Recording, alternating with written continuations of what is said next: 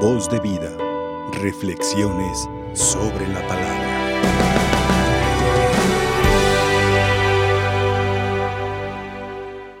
Iniciando, queridos hermanos, este bello tiempo de gracia que nos ofrece nuestra Madre la Iglesia en su metodología de evangelización, ha puesto esos próximos cuatro domingos, incluido el día de ayer, para enmarcarnos en un tiempo de espera. Y sobre todo hoy, al escuchar al profeta Isaías, que podríamos llamarle el profeta, el profeta de la esperanza. Isaías, en su misión como profeta, y todo profeta, la misión de todo profeta es a través de su palabra, a través de sus actitudes, mantener a, al pueblo, mantenerlo en la esperanza, mantenerlo en la confianza, mantenerlo en la confianza. Fueron muchos siglos los que tuvieron que esperar el pueblo de Israel para que llegara el Mesías. Israel siempre estuvo pidiendo y, clamando al Señor eh, un Mesías. Pero cuando llegó el Mesías, los tantos siglos que lo estuvieron esperando, y en último momento, cuando vino, no lo recibieron, ni lo reconocieron. Si unimos esta parte de, de este parte de nuestra reflexión con el Evangelio que hoy nos presenta la liturgia, a este hombre, a este centurión, que incluso él ni siquiera se daba cuenta que se, se iba, iba a inmortalizar con su frase. Señor, yo no soy digno de que entres a mi casa. ¿Qué queremos decir con esto? Que para poder recibir al Mesías, debemos de cuidar muy bien nuestras actitudes. Y una de las actitudes fantásticas que a Dios le fascinan es la actitud de la humildad. De nada serviría que Cristo naciera mil, tres mil, cinco mil, diez mil veces si nosotros no tenemos una actitud de humildad que le reciba hablando culturalmente, en el pueblo judío, un, judío jamás podía entrar, jamás podía entrar a una casa de un pagano. Entonces, si observamos la actitud del centurión, que él sabía que Jesús podía curar a su, a su trabajador, a su colaborador, que ahí va, va introducido en todo, va, va, va esa actitud de humildad. O sea, si fuera un patrón así medio gacho, ¿verdad? Ay, pues qué bueno, ah, pues si se muere, pues ya sirve que me deshago de este. Como suelen hacer algunas ah, instituciones, ¿verdad? O algunos por ahí que andan buscando el poder, decir, apliquémosles la eutanasia. De esta manera gastamos menos.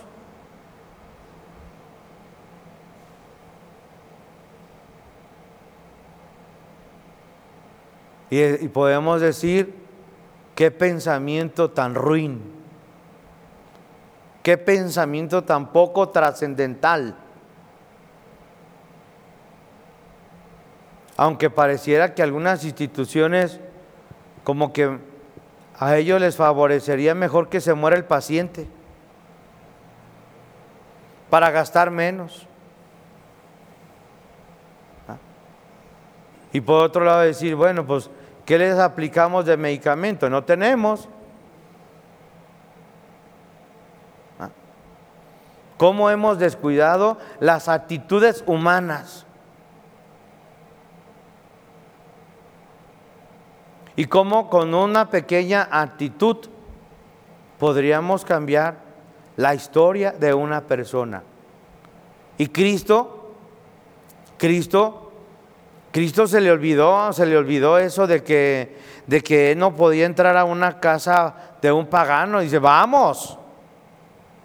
Por un lado, ahí observamos la actitud de Jesucristo, el hombre humilde desde que Él decide venir a salvarnos, es una actitud de humildad, de abajamiento, de anodamiento. La carta a los filipenses dice, despojándose de su realeza, se hizo hombre. Yo le aseguro que algún rey o príncipe de la tierra, si le dices, oye, eh, ¿cómo, ¿qué te parece si dejas la corona y, y te vas a trabajar de obrero? Ay, no, ¿cómo crees? Tengo sangre de realeza. ¿Ah? Y cómo la actitud de la humildad le acompaña a grandes hombres. Y hace grandes hombres. Y hace grandes mujeres. Por ejemplo, el Papa San Juan Pablo II en su juventud trabajó de obrero. Por eso más tarde, cuando es pontífice, nos dará una carta dirigida a los obreros, a los trabajadores. Tú no puedes hablar de algo que tú no has experimentado. Y él, con esa profunda humildad, habla. Teresa de Calcuta, ¿cómo va a hablar de humildad si no se la aplica a ella misma?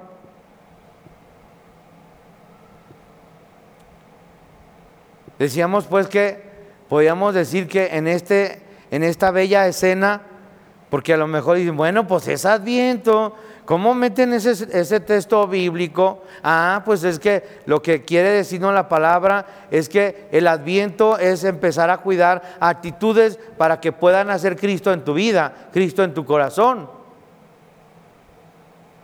En un corazón engreído, soberbio, arrogante, no van a ser, no van a ser.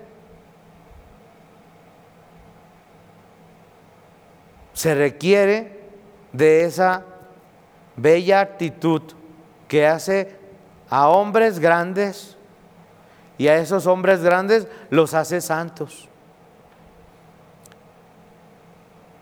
Y yo en mi reflexión, al estar meditando esta palabra, yo dije, ay Señor, aquí es encuentro de humildad en uno y en otro.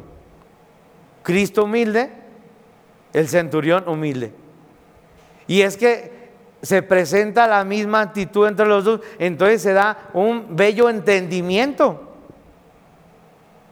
Porque si de este lado es humilde y de este lado no, no se entienden. Y si de este lado eh, no es humilde y de este lado eh, sí lo es, entonces no hay un entendimiento. Dios cuando entiende nuestra oración, cuando entiende nuestras debilidades, es humilde entiende nuestra persona. Ese anonadamiento que se dio en la encarnación se sigue haciendo presente en la historia de todo hombre. Porque Cristo, en este caso, Dios nuestro Señor, al manifestarse a una persona, se podemos, por ejemplo, podemos ver a Teresa de Jesús se le manifestó de una manera, a Teresita de otra manera, a San Francisco de de otra manera. O sea, se adapta según la necesidad del humilde con el que se va a encontrar. Y por eso este, el, el profeta en una bonita actitud que debe de mantener la esperanza, mantener eh, la confianza en Dios, en un Dios que va a cumplir su promesa y que tiene que decirle al pueblo de Israel para que se pueda eh, para que se pueda dar esto, para que tú Israel puedas entender esto, tienes que tener una actitud de humildad. Y hoy en nuestros días a mí se me hace muy bonito como en el Antiguo Testamento al pueblo de Israel le tocó clamar a Dios para pedir el Mesías.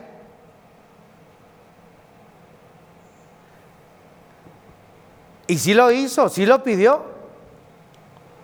Y logró, logró con su, el, rebañito pequeño, los anahuín, que se mantuvieron en la humildad, en la esperanza de Israel, ellos son el medio por el cual, después de tanto clamar, de tanto clamar, ocupamos un Mesías, ocupamos un Salvador y viene el Mesías, son el medio por el cual venga Cristo y se haga presente en la, en la humanidad con su primera venida.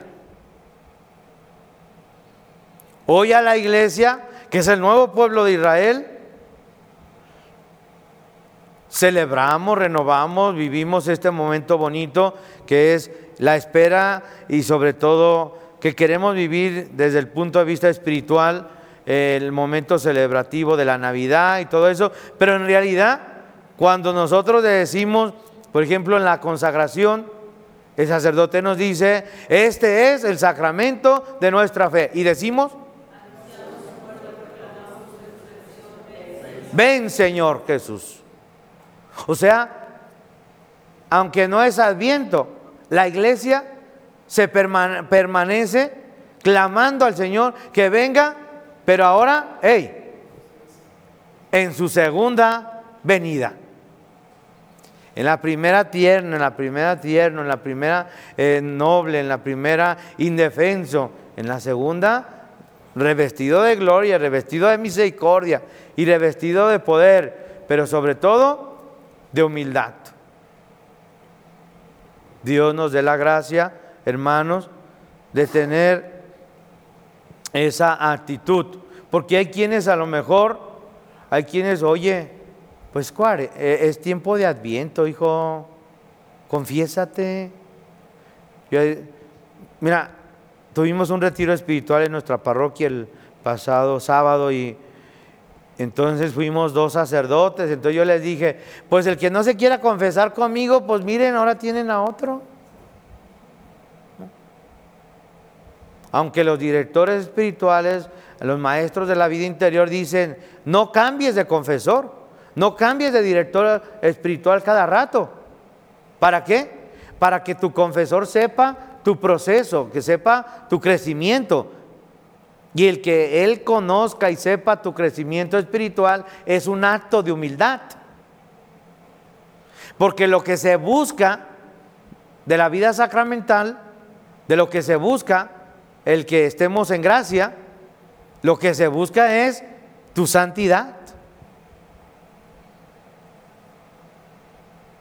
De ahí que el, el director espiritual, el confesor, que te da, va dando un seguimiento, va conociendo cómo va tu proceso. Habrá veces que te diga, ah, no, ahora te vas a esperar. Hoy no te voy a dar la solución. Hoy vas a hacer penitencia dos, tres días.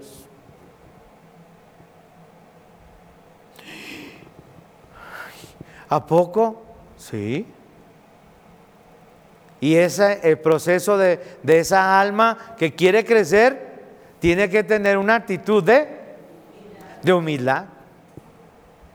Lo mismo que le, le da la solución, le devuelve, le da el perdón y también el confesor debe decirle, póngase las pilas, échele muchas ganas, cuide la gracia. Ya me dijo una persona, por su culpa no comulgué hoy, ¿eh? Por su culpa. ¿Por qué por mi culpa? No yo cuando iba a entrar a misa que, que ocupaba que me confesara. No, mi niña, hay que tomar su tiempo. Y el tomar tu tiempo, el ser organizado en tu tiempo, también es parte de un acto de humildad.